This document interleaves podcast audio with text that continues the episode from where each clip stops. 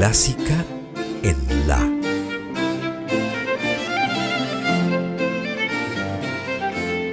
Idea y conducción, Margarita Celarayán.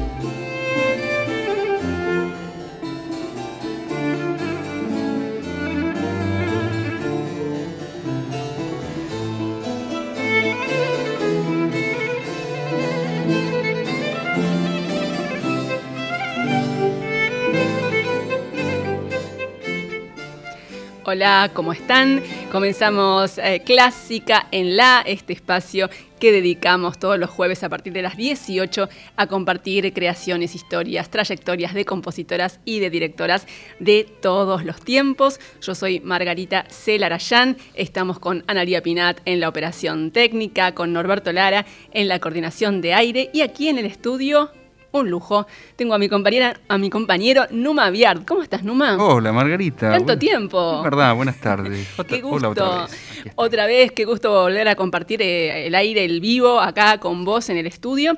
Y en este programa, primera vez que tenemos su nombre acá en el estudio en este programa. Venía para acá y pensaba eso, eso me, qué cosa, ¿no? Qué, presión, ¿no? La verdad que sí, pido permiso no, y... No, la, verdad que, ¿sabes qué? A mí me pone re contenta. Y la verdad que a mí también. Me encanta, me parece buenísimo, porque así como me parece buenísimo, por ejemplo, cuando hay eh, intérpretes, pianistas, eh, cantantes, eh, artistas que eligen repertorio de compositoras, incorporan ese repertorio, bueno, del mismo modo también me encanta tener compañeros eh, profesionales de aquí de la radio que compartan también este recorrido en este programa. El honor es mío, muchas gracias por la invitación.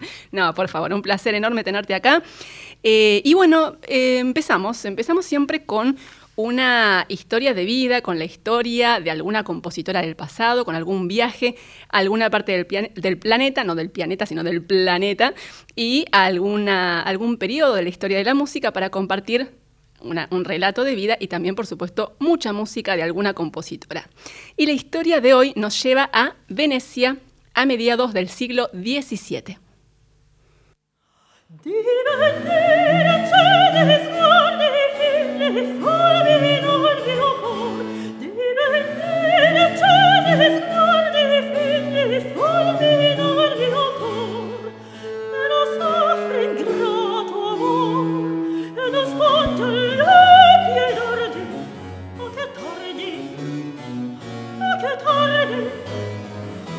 che tardi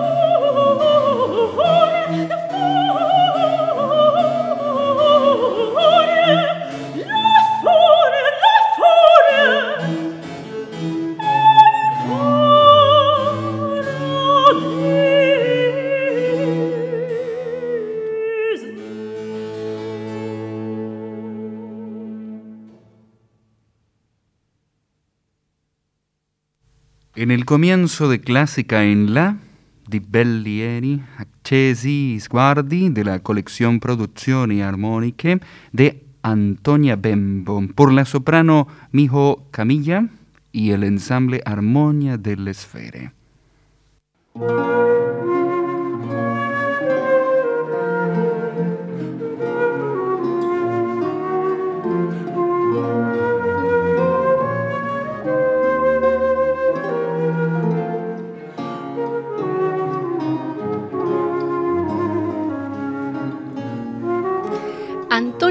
Padoani, Padoani, no Padovani, Antonia Padoani, conocida luego como Antonia Bembo, es nuestra compositora histórica del día de hoy, que nació en Venecia, se cree que hacia 1643, pero la verdad es que no se sabe con precisión, alrededor de 1643.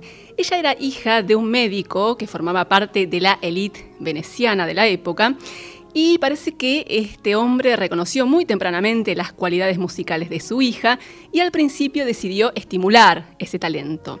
Por eso la joven Antonia pudo estudiar nada menos que con Francesco Cavalli, el famosísimo autor de óperas, que también fue maestro de otra gran compositora del Seicento italiano como Barbara Strozzi pero la, relación que tenía Antonia con su padre fue siempre muy difícil, muy conflictiva. Parece que ella era bastante rebelde y no aceptaba con docilidad las imposiciones de su padre y por eso él la amenazó varias veces con desheredarla como castigo por esa desobediencia reiterada. Cuando tenía 16 años, la joven Antonia se casó con un noble que se llamaba Lorenzo Bembo, de quien tomó el apellido, por eso la conocemos como Antonia Bembo, pero la relación con él tampoco era muy eh, afortunada, fue muy tumultuosa también desde el comienzo. Parece que era un hombre bastante abusivo, maltratador, y al principio uno de los conflictos que tuvo el matrimonio tenía que ver con el trabajo de él, que era diplomático, y eso lo llevaba a ausentarse con mucha frecuencia del hogar. Pero todo se terminó de complicar cuando Lorenzo partió a la guerra de Creta y la dejó a Antonia sola con tres hijos, uno de ellos bebé recién nacido, y los dejó sin recursos suficientes para que pudieran subsistir. Volvió cinco años más tarde Lorenzo y cuando volvió Antonia no estaba dispuesta a aceptar ese regreso tranquilamente, estaba cansada, agotada, sin ninguna intención de volver a vivir bajo el mismo techo con ese hombre, así que ¿qué hizo? Pidió el divorcio. Pidió el divorcio mm. acusándolo de infidelidad, malos tratos y robos. Muchos cargos, ¿eh? estaba muy, muy enojada, furiosa pero bueno, como sucedía a menudo con las denuncias de las mujeres, la causa fue desestimada. Pero Antonia estaba muy decidida a no seguir tolerando la situación, no quería seguir viviendo así. ¿Saben qué hizo? ¿Qué? Se fue. Escapó del hogar con un destino al principio desconocido, incierto, dejó a sus hijos con el marido, pero tuvo un cuidado muy especial con su hija menor. La dejó a resguardo en un convento para protegerla seguramente de posibles represalias o malos tratos que sospechaba que podría eh, infligirle su, marido ¿no? a, la, pequeña. Así que una vez que se aseguró Antonia de haber dejado a su pequeña hija protegida a resguardo en un convento, ella se fue y causó un escándalo tremendo en Venecia allá por mediados de la década de 1670.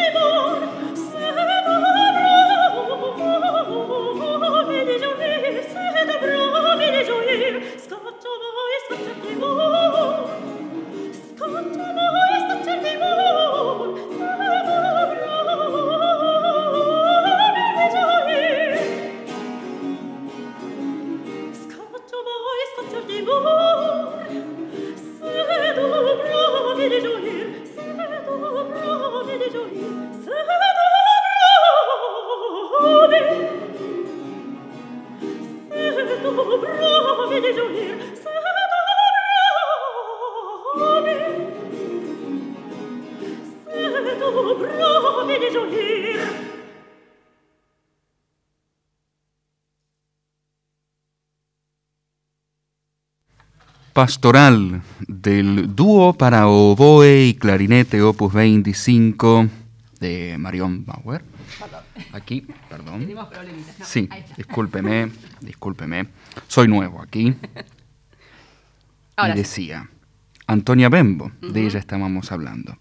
In amor di volar dir, de la colección Produzioni Armoniche por la soprano Mijo Camilla y el ensamble Armonia delle Sfere.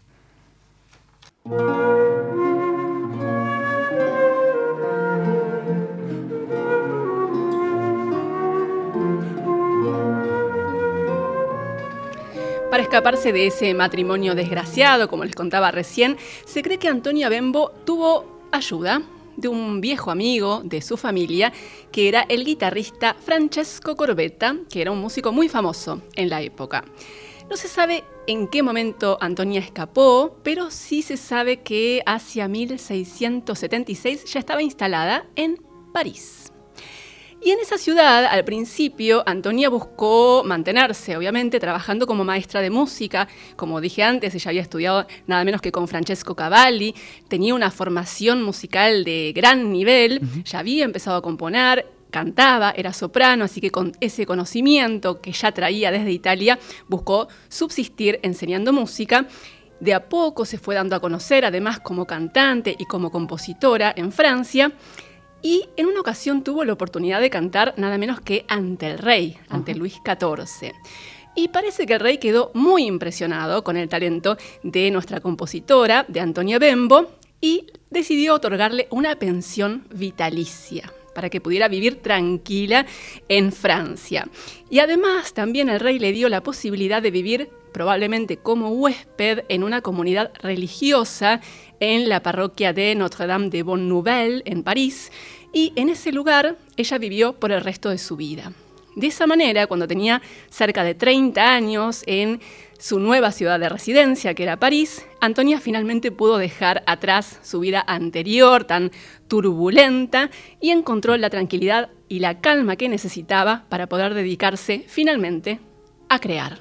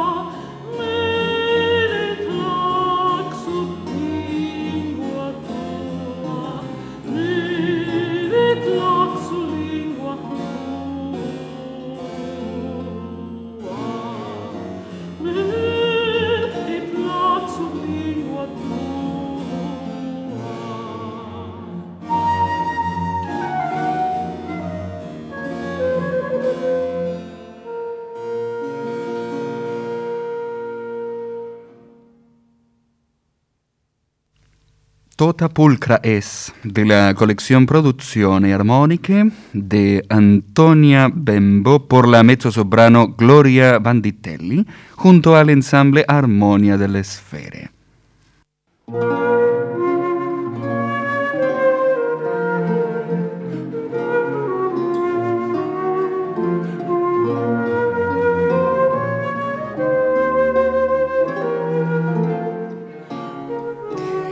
Bembo, que desde las últimas décadas del siglo XVII ya estaba instalada en Francia, compuso en los principales géneros de la época. Escribió ópera, cantatas sacras y seculares, también motetes, y en sus obras logró una síntesis entre el estilo italiano y el estilo francés, entre el virtuosismo que era característico del de el, estilo de los compositores italianos y las formas de danza que eran propias del estilo francés de la época.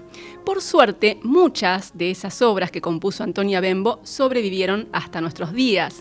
En la Biblioteca Nacional de Francia se conservan seis volúmenes de piezas vocales que escribió Antonia Bembo y muchas de esas obras están dedicadas a Luis XIV, que fue su benefactor, como decíamos antes, ¿no? Ella estaba muy agradecida con el rey, que le permitió vivir con tranquilidad y componer con todo lo necesario en París.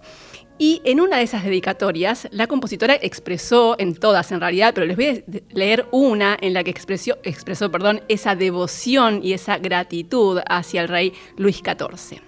Escribió Antonia Bembo. Ahora, en este refugio sagrado, obtenido a través de la magnificencia de vuestra majestad, he realizado algunas composiciones musicales. Vengo a depositarlas a vuestros reales pies como un máximo tributo reverencial de mi inmensa deuda.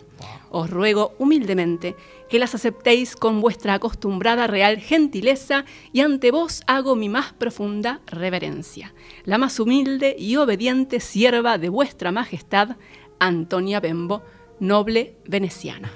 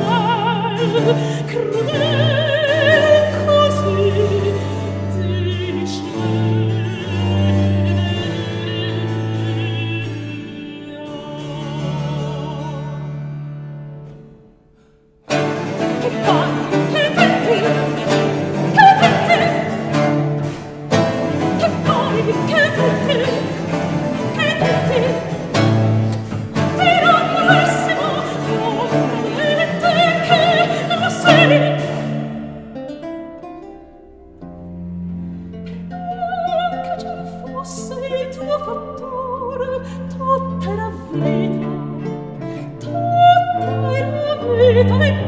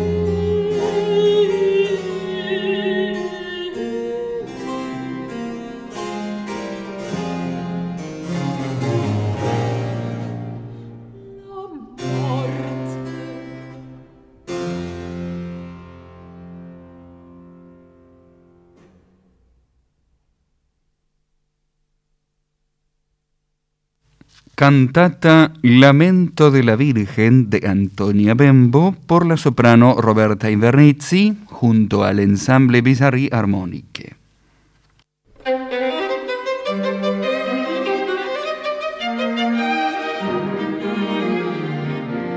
dando clases, hay cursos donde yo en la facultad tengo más alumnas mujeres que varones, en dirección orquestal, en la carrera, pero en la materia específica.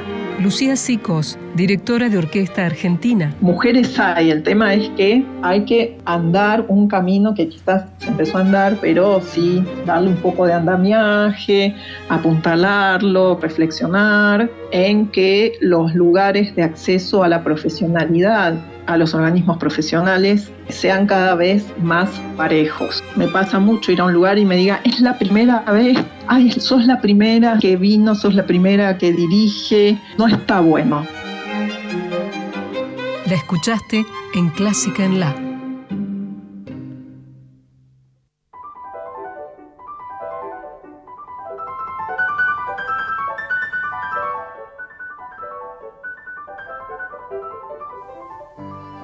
Seguimos aquí en Clásica en La por la 96.7. Estamos hasta las 20 compartiendo este espacio que dedicamos a las creaciones, actividades, trayectorias de compositoras y de directoras de todos los tiempos.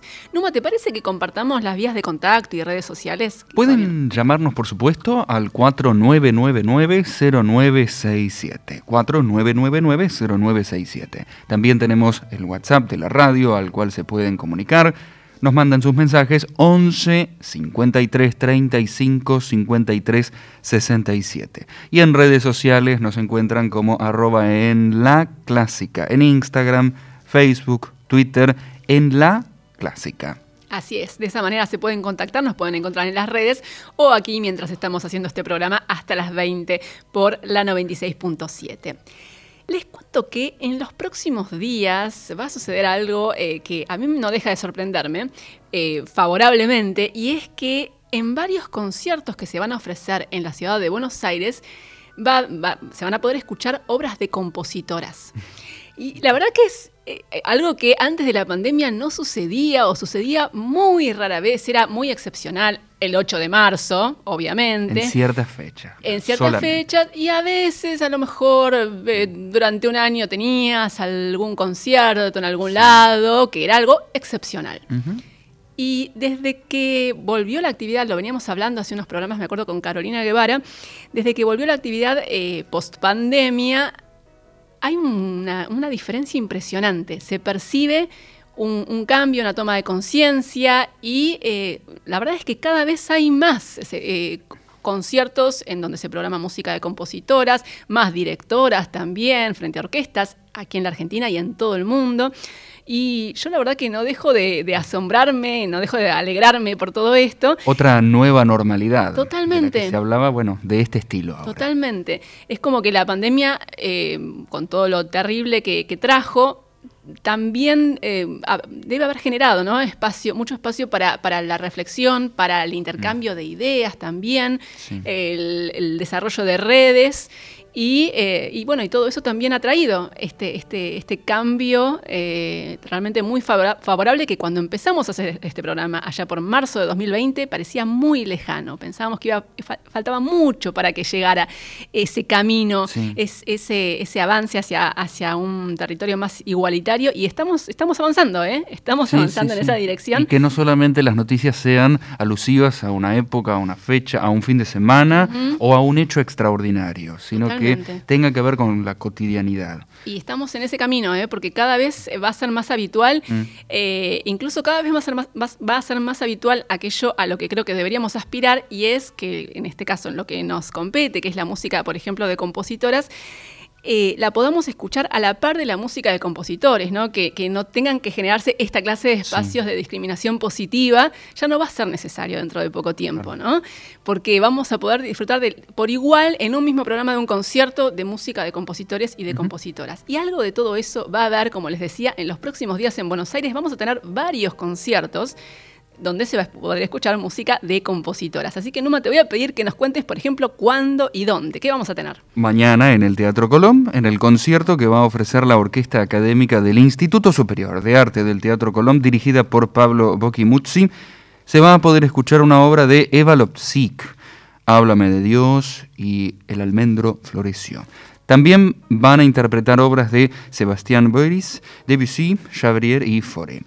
Será mañana entonces en el Teatro Colón. Viernes a las 17 la entrada es gratuita con un previo retiro de localidades. Habrá obras de Eva Lopsig entonces. También el domingo 12 de junio se va a poder escuchar música de Bárbara Strozzi por el ensamble Las Margaritas que integran Alicia Morán y Valentina Gurigay en violines barrocos, Paula Sadovnik en cello barroco, junto a artistas invitados. El programa del concierto incluye obras de otros compositores del barroco italiano como Monteverdi y Marini. Domingo, 12 de junio a las 17 en la Catedral Anglicana, que queda en 25 de mayo 282 y también la entrada es libre y gratuita el ensamble Las Margaritas que estuvo hoy eh, acá en, Radio Nacional Clásica, en Artista de Moda, ¿no? en el programa que hacen Boris, Gustavo Otero eh, y eh, Serain, perdón, eh, sí, exacto, Germán Serain, perdón, perdón, Germán. exactamente, en ese espacio estuvieron, estuvo este ensamble de intérpretes, de artistas, dedicado a la música barroca, barroca, perdón, que va a ser este domingo como nos contaba recién Miriam, eh, ay, perdón, Numa. También, sí. Miriam también. Numa nos contaba recién que van a hacer música de Bárbara Strozzi y también de compositores barrocos. Así que eso es algo, solamente algo de lo que vamos a tener en los próximos días en Buenos Aires, algunos de los conciertos que se van a ofrecer en los que se va a poder escuchar música de compositoras.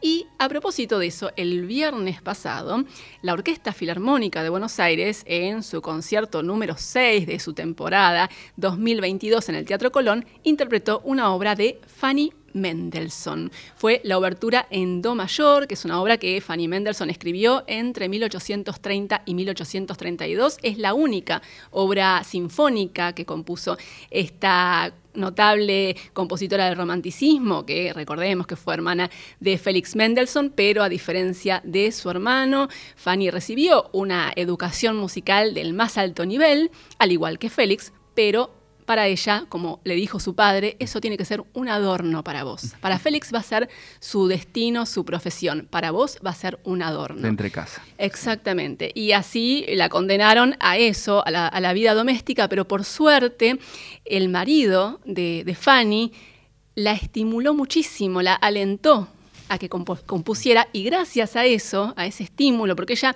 eh, era muy insegura, justamente le inculcaron también eso, mm, el talento de la mano de una inseguridad tremenda. Eh, de muchísimas dudas con respecto a, su capacidad y a la, eh, posibilidad de poder difundir lo que hacía. El marido, por suerte, la alentó y gracias a eso ella compuso muchísimo. y bueno, la Filarmónica de Buenos Aires, como les contaba, interpretó el viernes pasado su obertura en Do mayor. La vamos a escuchar entonces, la obertura en Do mayor de Fanny Mendelssohn, tal como la interpretó la Orquesta Filarmónica de Buenos Aires, dirigida por Serba Dinich, el viernes pasado en el Teatro Colón.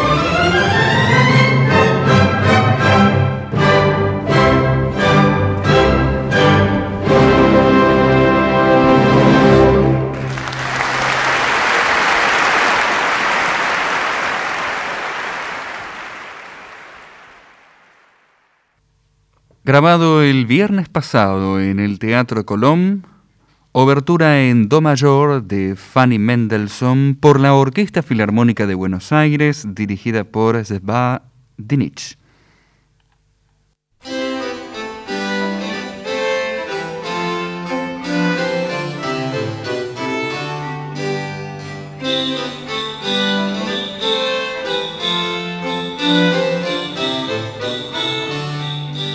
Aquí en Clásica en La y recién comentábamos acerca de algunos conciertos que va a haber en los próximos días en Buenos Aires en los que se va a poder escuchar música de compositoras y tenemos más, Numa. Todas con entrada libre y gratuita. Como por ejemplo esta del 15 de junio, el próximo miércoles, en el marco del ciclo de conciertos del mediodía del Mozarteum argentino, se presentan la soprano Daniela Tabernick y la pianista Fernanda Morelo. En el programa dedicado a canciones de cámara habrá música de algunas compositoras, Clara Vick, Alma Mahler, Pauline Viardot y Amy Beach. Y también habrá canciones de Mozart, Schumann y Strauss. Próximo miércoles 15 de junio a las 14 en el CCK, Sarmiento 151. La entrada es gratuita, sin reserva previa, por orden de llegada. Y también el otro domingo, el 19 de junio, tendremos a la compañía Oblicua en el marco del ciclo Industria Nacional, la compañía Oblicua que dirige Marcelo Delgado, por supuesto, que va a interpretar música de tres compositoras argentinas de fines del siglo XX y del siglo XXI, Marta Lambertini, Eva Lopsic y Patricia Martínez. También habrá música de los compositores Mariano Roca y José Alac domingo 19 a las 18 en el Centro Cultural Borges, que queda en Viamonte 525, con entrada gratuita. Así es, todos conciertos, como bien resaltabas recién, eh, Numa, con entrada gratuita y además algo que, suma, digamos, al atractivo, me parece, es que hay de todo. Hay música de una compositora barroca como Bárbara Strozzi, vamos a tener eh, compositoras del romanticismo como eh, eh, em, Clara Vick, Pauline Viardot, ¿no? Y también compositoras contemporáneas como Patricia, Patricia Martínez, exactamente, también, bueno, en fin, de todo hay, de todo. Para todos los gustos, entonces, propuestas musicales en los próximos días en Buenos Aires con música de compositoras, algo que antes de la pandemia parecía impensado o era realmente muy inusual y ahora me parece que estamos en ese camino en el que va a ser cada vez más habitual y desde aquí, desde Clásica en La, por supuesto que lo celebramos y eh, nos alegra muchísimo que, así sea, que cada vez... Eh, que vaya dejando de ser algo inusual encontrarnos y escuchar música de compositoras. Y recién, Numa, nos contabas que el próximo miércoles, en el marco del ciclo de los conciertos del mediodía, el Mozarteum argentino, se va a presentar un dúo maravilloso de dos artistas estupendas argentinas que son la soprano Daniela Tabernick y la pianista Fernanda Morello. Les propongo que las escuchemos haciendo música de compositoras, justamente de Clara Vick Schumann y de Pauline Viardot. De Clara Vick hemos hablado muchísimo y hemos escuchado música en muchas ocasiones de ella. Y de Pauline Viardot también hemos hablado bastante el año pasado, sobre todo, porque en 2021 eh, se cumplió el bicentenario de su nacimiento, así que por esa, por esa razón la tuvimos presente en más de una ocasión aquí en Clásica en La. Pero recordemos que Pauline Viardot fue una cantante muy célebre en su tiempo, en el siglo XIX, era la hermana de María Malibran y fue ella también una gran diva de su tiempo, pero fue una mujer muy eh, polifacética, obviamente siempre dentro del terreno de, la música, y fue una muy notable compositora. Así que dejó mucha música afortunadamente y eh, por suerte su música se difunde bastante, se ha grabado mucho y este miércoles eh, se va a poder escuchar algo de, esa música, de esa producción vocal de Pauline Viardot en ese concierto de Daniela Tabernic y Fernanda Morello. Ahora vamos a compartir, les cuento que primero música de Clara Vick, una canción que se llama Me encuentro en un sueño oscuro y luego una pieza para piano, un nocturno, y en el final vamos a escuchar una canción de Pauline Viardot que se llama Ay Luli. Las intérpretes son Daniela Tabarnik, soprano, y Fernanda Morelo en piano.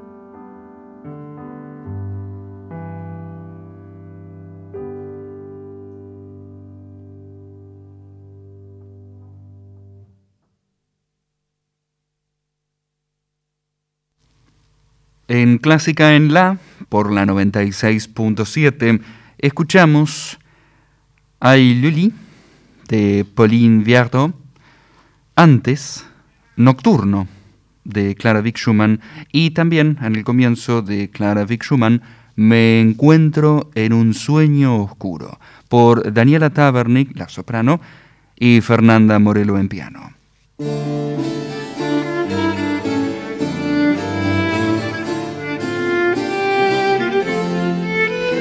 Comenzamos la segunda y última hora de Clásica en La. Estamos hasta las 20 en este espacio compartiendo mucha música de compositoras y también en un rato vamos a tener una charla con una directora. Para eso estamos aquí, para compartir mucha música hecha por mujeres y dirigida por mujeres.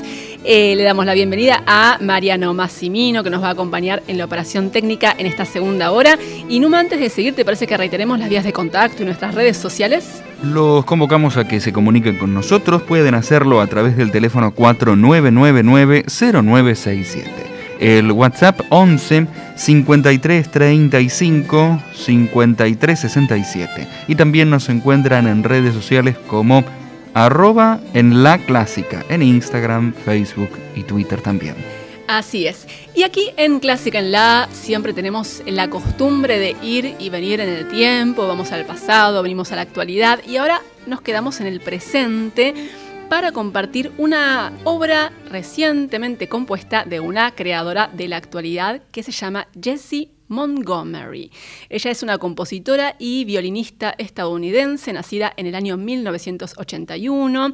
Les cuento que Jessie Montgomery estudió en la Juilliard School of Music, también en la Universidad de Nueva York, en la Universidad de Princeton, y es una de las compositoras más requeridas en Estados Unidos en la actualidad. Es compositora en residencia de la Sinfónica de Chicago y también, por ejemplo, recibió un encargo para componer una nueva ópera, nada menos que para la Metropolitan Opera House de Nueva York. Lo que vamos a compartir es una obra que Jessie Montgomery estrenó hace poco tiempo, en marzo de, este año, en Washington. Es una obra que se llama I Have Something to Say. Tengo algo para decir. Una composición para coro mixto, coro de niños y orquesta. Y es una obra que plantea un intercambio imaginario entre dos mujeres reales. Una de ellas es una luchadora del pasado, Sojourner Trutin, que fue una eh, activista del siglo XIX que luchó contra la esclavitud y por los derechos de las mujeres, y la otra mujer es Greta Thunberg, la activista, la jovencísima activista defensora del medio ambiente.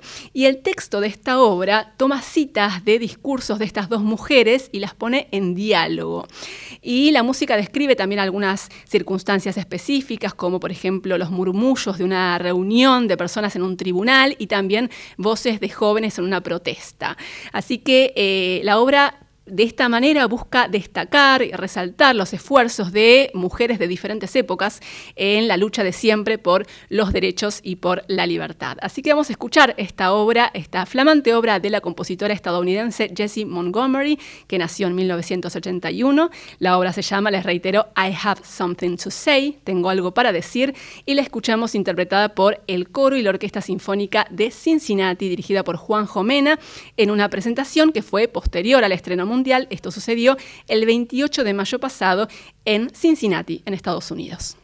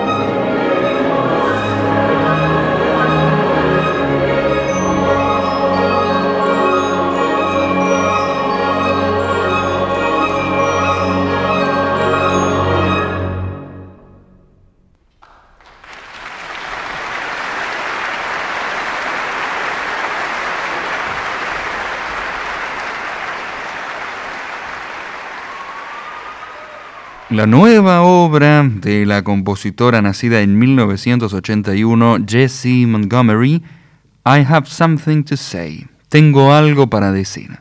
En la interpretación del coro y la Orquesta Sinfónica de Cincinnati con dirección de Juan Jomena, grabado el 28 de mayo pasado en el Geraldine Chavez Center for the Choral Arts en Cincinnati, Estados Unidos.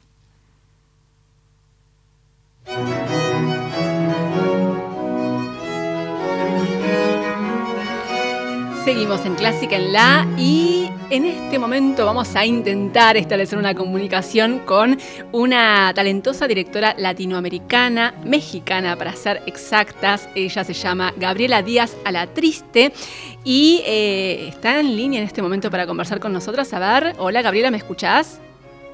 Hola, ¿qué tal Margarita? Te escucho Hola, perfectamente. Gabriela. Tuvimos algunos inconvenientes con las comunicaciones, por eso estábamos cruzando los dedos esperando que esto funcionara y te escucho muy bien, así que es un placer enorme poder saludarte desde aquí, desde Buenos Aires. ¿Cómo estás? Muy bien, muchísimas gracias. Me da gusto que haya funcionado. Sí. Tenía mucha emoción de esta entrevista. Sí, sí, la verdad es que estábamos eh, muy ansiosas de, de- ah, bueno, obviamente, viste, al ver estas, estas vicisitudes, estas complicaciones que tuvimos, eh, te- estábamos muy ansiosas para que esto funcionara y ahora muy contentas de que haya funcionado. Gabriela, es un placer saludarte. Les contamos a nuestros oyentes que eh, sos una destacadísima directora mexicana. Fuiste la primera mujer en convertirte directora titular en una orquesta profesional en tu país, en México, con la Orquesta Sinfónica del Instituto Politécnico Nacional y actualmente sos directora titular de la Orquesta Filarmónica Mexiquense. Pero antes de hablar de tu actividad eh, reciente y actual, Vamos a hacer lo que se hace habitualmente, que es remontarnos un poquito hacia los inicios, al pasado, ¿no? Sabemos, Gabriela Díaz Alatriste, que empezaste estudiando piano, pero eh, me gustaría preguntarte cómo fue que descubriste la dirección orquestal y cómo fue que te diste cuenta de que eh, te querías dedicar a esto. Pues mira, eh, yo entré a los 11 años al Conservatorio Nacional de Música aquí en México y escu- exactamente estudiar piano, pero pues ya avanzada en los estudios de piano y de música, eh, entré al coro del conservatorio y el coro era uno de los coros que llamaban para hacer obras grandes como la novena de Beethoven, como Carmina Burana, como todas las obras sinfónicas corales que hacíamos también con los coros profesionales.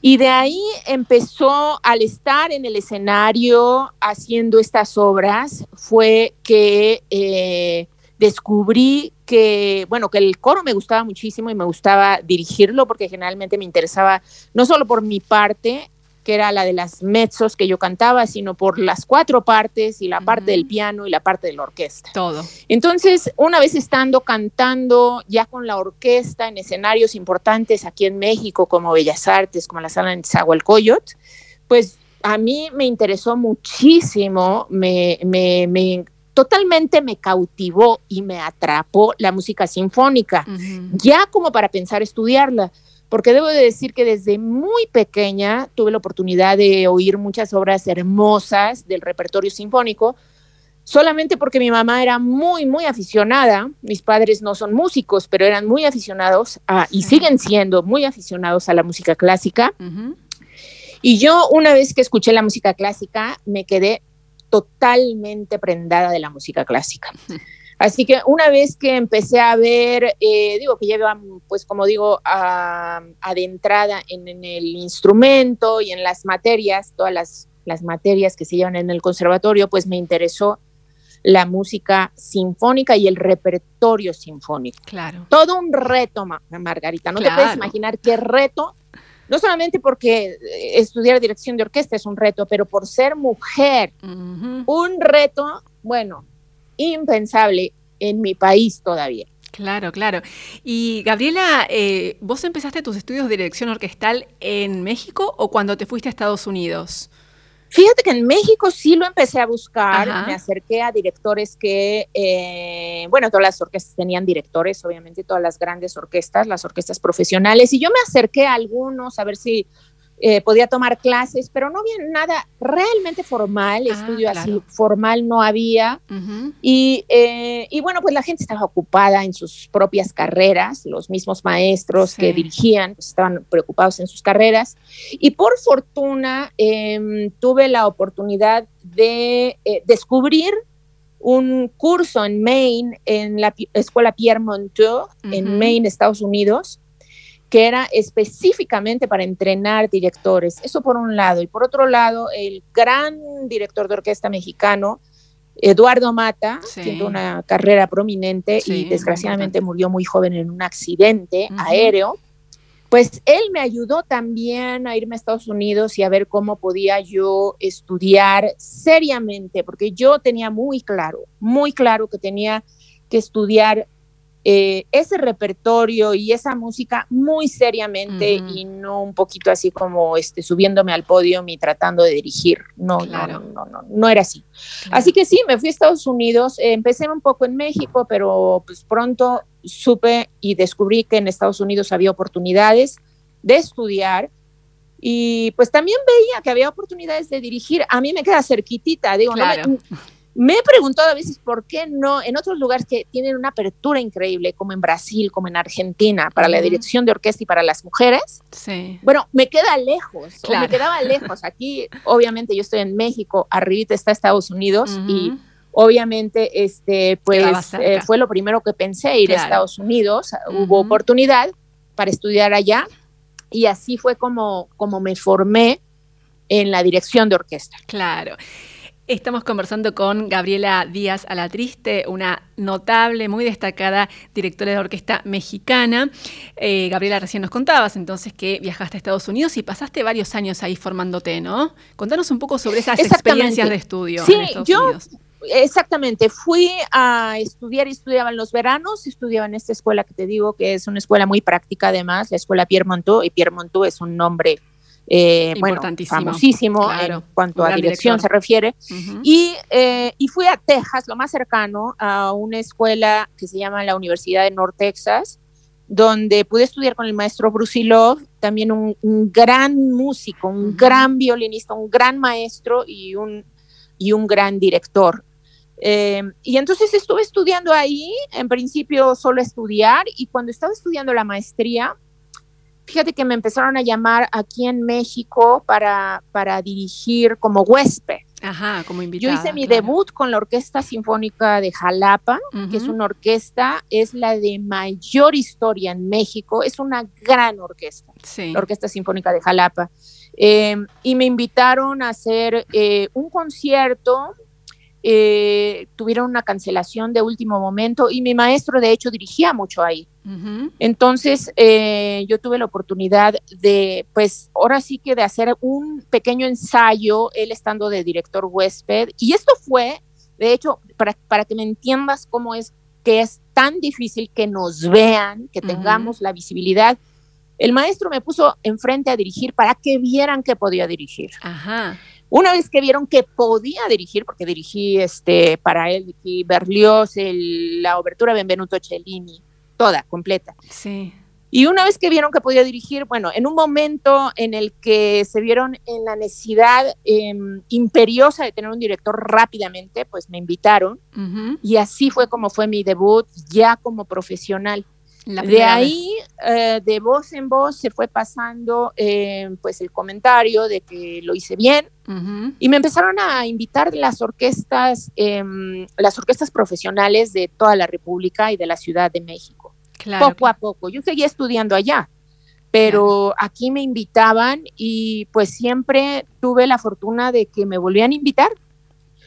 Claro que de que vayas como huésped Claro, a como que seas titular, hay, hay un pues camino ese es largo. un paso enorme. Claro, Esa es otra cosa. Claro, tal cual, tal cual. Empezaste, bueno, como empieza en, en general, ¿no? Los directores y las directoras, ¿no? Primero siendo invitados, como nos decías, como directores huésped, acá decimos directores invitados, ¿no?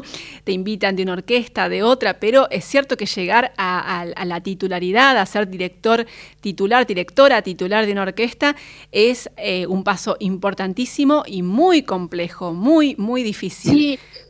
¿Tú cómo piensas que es posible hacer eso? Yo te puedo dar la respuesta. A ver, decime. Eso exclusivamente tiene que ver con la apertura que tengan las autoridades o las personas que deciden quién es director o directora.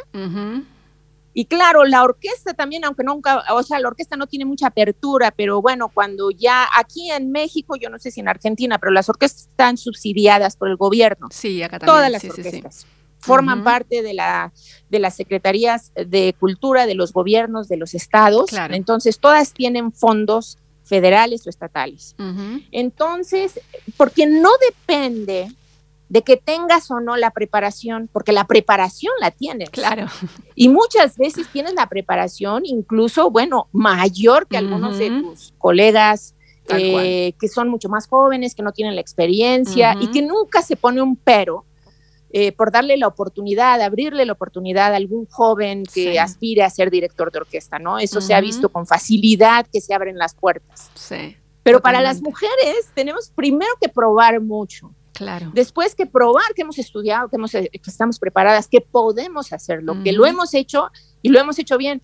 Pero siempre hay el que tenga que decidir, eh, pues quien decide y que tenga esa apertura y que bueno, la orquesta ya después, pues con eh, a regañadientes o no, muy contenta o no, tú sabes, por ejemplo, del caso de Marin Alsop, ¿no? Una figura famosísima en, no solamente en, la música en general, pero como directora de orquesta de Estados Unidos, pero internacional. Ah, total. Y cuando ella fue nombrada en una orquesta ya de primer nivel, pues la orquesta puso muchos peros, muchísimos, pero estamos hablando de, bueno, de un país como Estados Unidos, que tiene tanta apertura. Yo sé, porque tengo algunas amistades de grandes directoras latinoamericanas como Liz Madio. Sí. Y me ha dicho, y otras también este, argentinas, y me han dicho que pues hay muchas directoras y que no es ya tan difícil que se dé este cambio, ¿no? Pero creo que desafortunadamente en México todavía tenemos mucha, eh, pues, eh, mucha resistencia y, mm. y, no digo que, que, esto me haya impedido, porque bueno, de eso vivo, he vivido, he tenido una carrera de casi 30 años dirigiendo profesionalmente y de eso vivo. Sí. Aunque bueno, pues tal vez podría tener muchísimas más, oportunidades y con no tanta dificultad. Claro, eh, y con el nivel de preparación. estoy feliz, estoy feliz eh, de que el IPN me haya abierto esa puerta y de poder eh, pues dirigir, haber dirigido ya casi todas las orquestas de mayor importancia en México, más de una vez. y bueno, pues así sigo. Recordemos, eh, cuando mencionas el IPN, eh, es el Instituto Politécnico Nacional, ¿no? Porque, como decíamos al principio, eh, fuiste designada directora artística de la Orquesta Sinfónica del Instituto Politécnico Nacional y de esa manera te convertiste en la primera mujer en ser designada en tu país, en México, directora titular de una orquesta profesional, ¿no? Un, gran hito realmente eh, para las directoras eh, latinoamericanas y específicamente mexicanas, ¿no? Una, manera de abrir puertas también y de, ir eh, generando una mayor apertura. de tu parte, Gabriela Díaz a la Triste, ha sido un camino difícil, sin ninguna duda, porque de hecho es algo que todas las directoras con las que he venido hablando en este espacio mencionan esta cuestión, ¿no? De que, de que, siempre están un poco como bajo la lupa, ¿no? O sea, se, la, se les exige mucho más. Están eh, sobradamente, hay muchísimas directoras eh, súper capacitadas, eh, enormemente talentosas, pero se las pone bajo la lupa, se las examina más, se les exige mucho más que a sus colegas, ¿no? En muchas ocasiones. Así es, así es. Y bueno, las oportunidades también, pues no, no se abren tan fácilmente, ¿no? Tal cual. Entonces sí es una lucha constante. Em, debo decir que sí, exactamente cuando me invitaron como directora artística de la orquesta del Instituto Politécnico Nacional, pues para mí yo vivía en Estados Unidos, pero por supuesto que me vine inmediatamente a México porque sabía la relevancia de esa, em, de esa asignación. Claro. Eh, eh, exactamente que iba a abrir la puerta a esto y bueno, para mí fue una gran alegría, obviamente, o sea, finalmente ser quien, quien decidiera los programas, la temporada, por dónde va la orquesta, qué es lo que hace la orquesta. Y realmente fue, fue muy bonito y muy exitoso, debo decir, porque la orquesta eh, fue por primera vez al Festival Internacional Cervantino, que es un festival de, eh, pues de nivel muy, muy, muy alto. Y también grabamos música de compositoras mexicanas, de música sinfónica, que también es otra cosa que, que tenemos que estar abriendo, la, eh, dar a conocer la música de las compositoras, tanto mexicanas como extranjeras. Y la otra cosa también fue muy bonito, que ganamos el premio de las lunas del auditorio, que el Auditorio Nacional, bueno, es un, es un lugar increíble, es un, es un ícono de, los auditorios en México. y, bueno, ganamos ese premio. Así que estuvo muy bonito, hicimos muchísima música para, para jóvenes, para estudiantes, aparte en una parte de la ciudad que pues que poco tiene eh, acceso, tiene poco acceso a la cultura, eh, pues como a la cultura de concierto. Claro.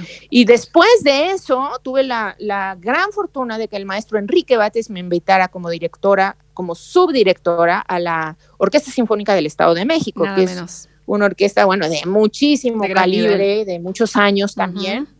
Eh, una orquesta que ha viajado por el mundo. Sí. Y como subdirectora de esa orquesta también fue muy bonito para mí porque hice muchos conciertos con ellos, muchísimos conciertos en, en tanto en su sede, en la sala Felipe Villanueva, como en muchos municipios, llevando la música de concierto a la gente. Y realmente, pues para mí sí fue un, una, eh, fue algo muy satisfactorio, un reto grande y algo que me hizo crecer. Y bueno, este, pues también dejamos muchas muchos eh, conciertos muy significativos eh, para la comunidad y, y, fue fantástico. Y ahora, bueno, pues con la orquesta de, de jóvenes. La Filarmónica, Mexiquense.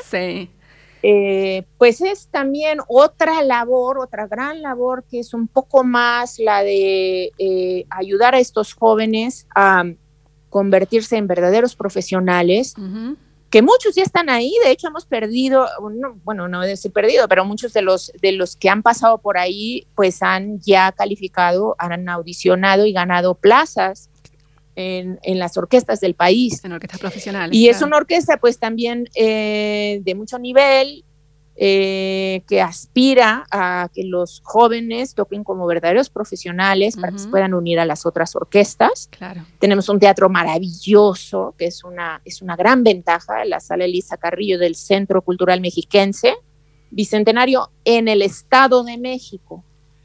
Así que, y tengo la oportunidad de hacer pues el gran repertorio, eh, que es bonito, es bonito poder este, puedes enseñar a los jóvenes y, enseñarles el repertorio, el gran repertorio, pero bueno, para mí también es importante pues seguir creciendo, obviamente. Y esta es mi tarea ahorita, no sé cuál va a ser la de la del mañana, ¿no? Seguramente será otra cosa, pero que tenga que ver con el hacer y el quehacer de la música de concierto. Claro. Gabriela Díaz a la Triste, si te parece, escuchamos un poquito de música, escuchamos algo de tu trabajo con la Orquesta Filarmónica Mexiquense. Vamos a compartir Promenade de cuadros de una exposición de Mussorgsky.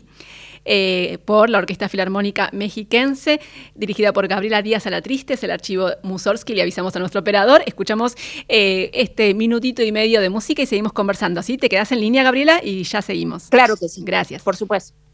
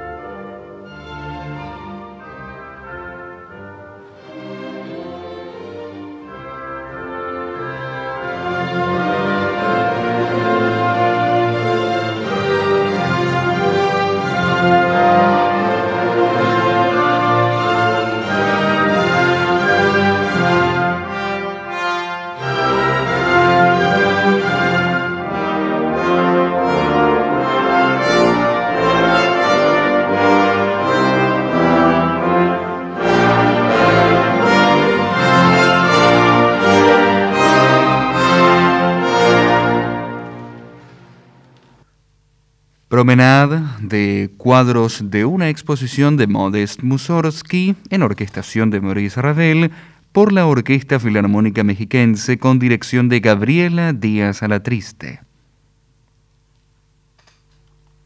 Seguimos entonces eh, conversando con la directora mexicana Gabriela Díaz Alatriste. ¿Estás ahí, Gabriela? Sí, aquí estoy, Ahí los oigo estás. perfectamente. Buenísimo.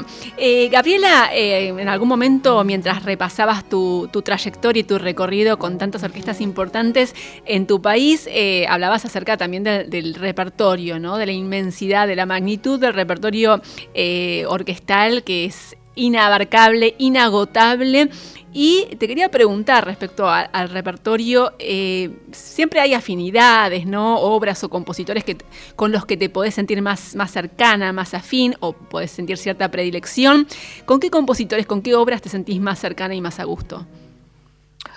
Pues mira, eh, yo creo que, bueno, del, re- del repertorio mexicano con Revueltas. Ajá. ¿no? Revueltas es uno de mis compositor. grandes favoritos Sí. y, y me gusta mucho dirigir Revueltas. Eh, de los extranjeros, no sé, mexicanos, pues me gusta mucho la música rusa, me gusta muchísimo Stravinsky, Tchaikovsky, Rachmaninoff. Y bueno, pues no se puede dejar, nunca se puede dejar afuera a Mozart, Mm, ¿no? Es, es, es difícil dejar afuera a Mozart, pero hay tanta música y sí. Me gusta mucho. y me siento bien con Mocha, de hecho, ahorita Claro. que estaba escuchando los cuadros y Ravel, bueno, no se diga Ravel, los grandes orquestadores, obviamente, Sí, ¿no? Claro. Rimsky-Korsakov. Mm, Eh, o sea, es- es música, bueno, maravillosa, Sí. ¿no? Que, que, pues que, no sé, me, he, disfrutado muchísimo al estudiarla y al poder tocarla. Eh, y pues mucha, música muy diversa, Brahms, por supuesto, que es otra cosa totalmente distinta. Pero sí, creo que, que de esos eh, compositores, creo que los rusos y mexicanos como, como revueltas definitivamente sí es de, lo que más me gusta. Claro. Y del repertorio que todavía no hayas dirigido, ¿qué te gustaría eh, dirigir que todavía no hayas trabajado? Bueno, hay varias, hay muchísima de ópera que Ajá. no he dirigido. Yo Sí. he tenido oportunidad de hacer ópera también y bueno, me gusta muchísimo, ¿no? La, el drama, lo que es el drama, la escena Sí. y, y la música en el teatro. Entonces de ahí, bueno, pues hay un buen de, de repertorio. Claro que no se puede todo, es como tú dijiste, Es es imposible. tan, tan inmenso. Sí. Y por supuesto que, bueno, eh, algunas de las sinfonías de Mahler, por supuesto, no sé, hay, hay tantas cosas, tantos también compositores eh, latinoamericanos de los que no conozco tanto también, eh, pues me gustaría muchísimo más poder... eh, poder hacer más música de los compositores latinoamericanos, no sé, Guastavino, en fin, más música de... He hecho varios de Ginastera, por supuesto, Sí. eh, pero bueno, es que es inmenso. es imposible. sí, es inabarcable. es lo bonito, además. Es Claro. un reto gigante. claro. Pero, ¿qué te puedo decir? Es una cosa eh, que también eh, es maravillosa. Sí, claro que sí. Gabriela Díaz Alatriste, eh, bueno, eh, actualmente, como decías hace un rato, desde 2018 sos la directora artística de la Orquesta Filarmónica Mexiquense, ¿no? que es una orquesta de jóvenes, como también nos comentabas. Eh, contanos acerca de la actividad actual, cómo ha sido este regreso después de la pandemia con la orquesta y en qué están actualmente. Fíjate que, por fortuna, nosotros no cerramos tanto. Mm, Sí cerramos cuando empezó la pandemia en el 20. sí, eh, yo creo que cerramos unos 5 o 6 meses, totalmente. sí. pero empezamos en septiembre del 20 y empezamos, nosotros tenemos un teatro muy grande, pero, pero muy grande, o sea que tiene un espacio enorme. Y aparte el centro cultural donde está, pues es muy espacioso, son hectáreas enteras de terreno. Sí. ¿no? Hay un museo bellísimo y una esplanada hermosa y, un, y un escenario al aire libre también, hay varios escenarios ahí. Entonces nosotros tuvimos la oportunidad de regresar pronto con música de cámara, con música de mm, grupos pequeños y, eh, y por supuesto con poco público. Claro. ¿no? Con, con, al principio no sin público, pero después con poco público. Y desde entonces te puedo decir que nosotros no cerramos nunca más. Qué bueno. O sea, fuimos de las pocas orquestas, bueno, porque como estaba la, eh, como se daban las circunstancias, en las que pudimos con todo cuidado y todo, todas las medidas sanitarias, pudimos eh, seguir tocando en realidad. Y claro, después, eh, más adelante, ya en el 21 y conforme se fue abriendo los semáforos que tenemos aquí, eh, que pasamos de un semáforo a otro, pues pudimos tener la orquesta más grande y pues ya público pues más numeroso. Y ya ahora están a pleno, ¿no? Me imagino. Sí, seguimos usando el cubrebocas, definitivamente. Sí, acá también. Usando el gel, se sigue, eh, la gente también tiene que venir con cubrebocas. Sí. Pero definitivamente sí, ya está la orquesta entera. Seguimos teniendo un espacio muy grande, el escenario es muy grande. La orquesta no es tan grande, es eh, al máximo 80, digamos, que tampoco es tan pequeña.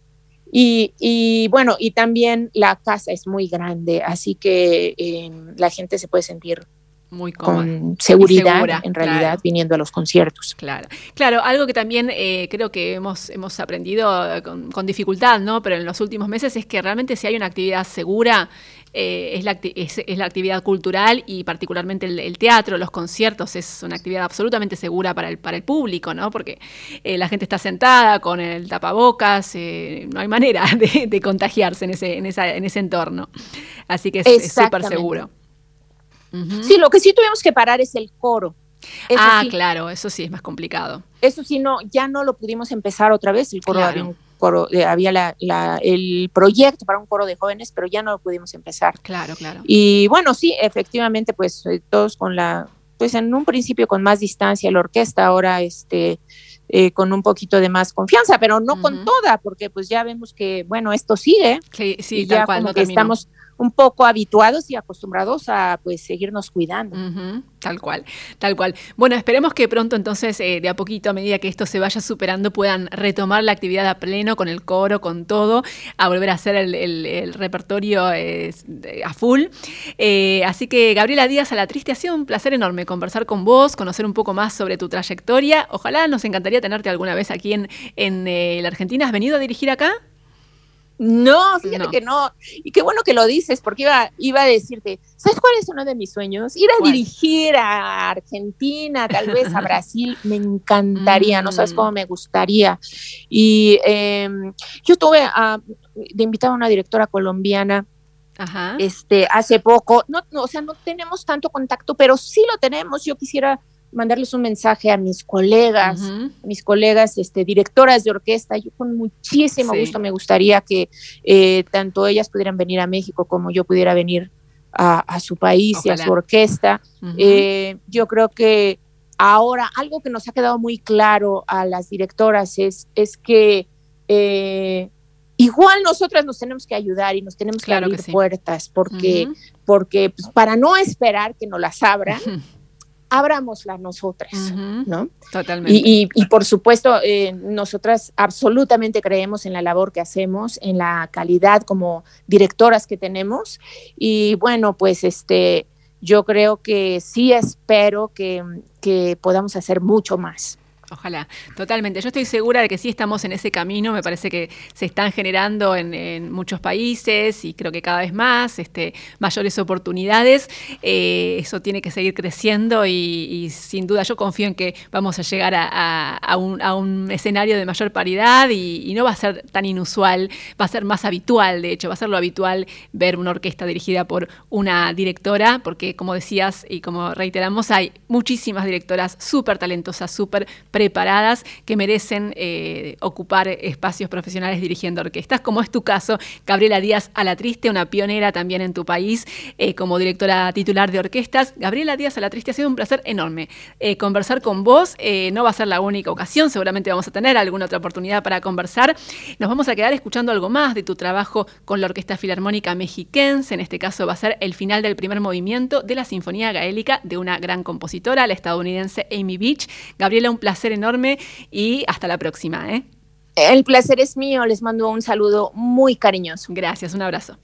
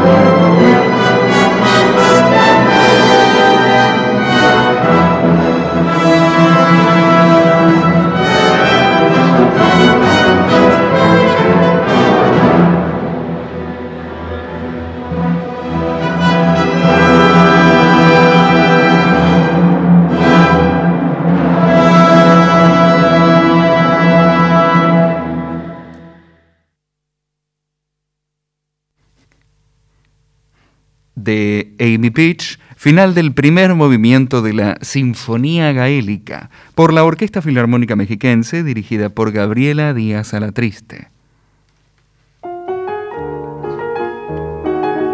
Nos vamos acercando al final de Clásica en la de hoy y vamos a dedicar los últimos minutos del programa a nueva discografía. Siempre tratamos de traer nuevo, nuevo, material. Hay muchísimos discos que se editan afortunadamente con música de compositoras y lo que tenemos para compartir hoy es música de cámara de María Bach.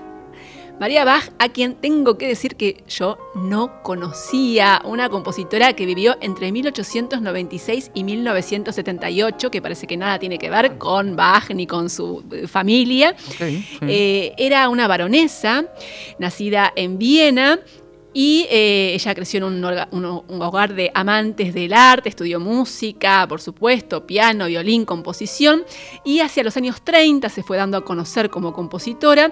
De hecho, su música fue muy bien recibida en la época por la crítica, se publicaron muchas de sus obras, pero eh, más o menos hacia la década del 40 se empezó a perder un poco el interés en su música porque eh, ella estaba muy ligada a la tonalidad en una época en la que los compositores venían justamente rompiendo con ese vínculo con la, con la escritura tonal, así que eh, se le empezó a considerar como eh, un poco anticuada. No era el música. momento. Claro, no era el momento, le pasó a muchos compositores claro. ¿no? de, de, esa época, de esas primeras décadas del siglo XX, a María Bach le pasó, eh, pero bueno, ha, ha dejado muchas obras, mucha música de cámara, canciones, piezas para piano, y vamos a escuchar entonces algo de su música, de este flamante disco, lo que vamos a compartir es el tercer movimiento del quinteto para cuerdas de esta compositora María Bach, que vivió entre 1896 y 1978. Después Numa les va a contar quiénes son los intérpretes, ahora vamos a la música.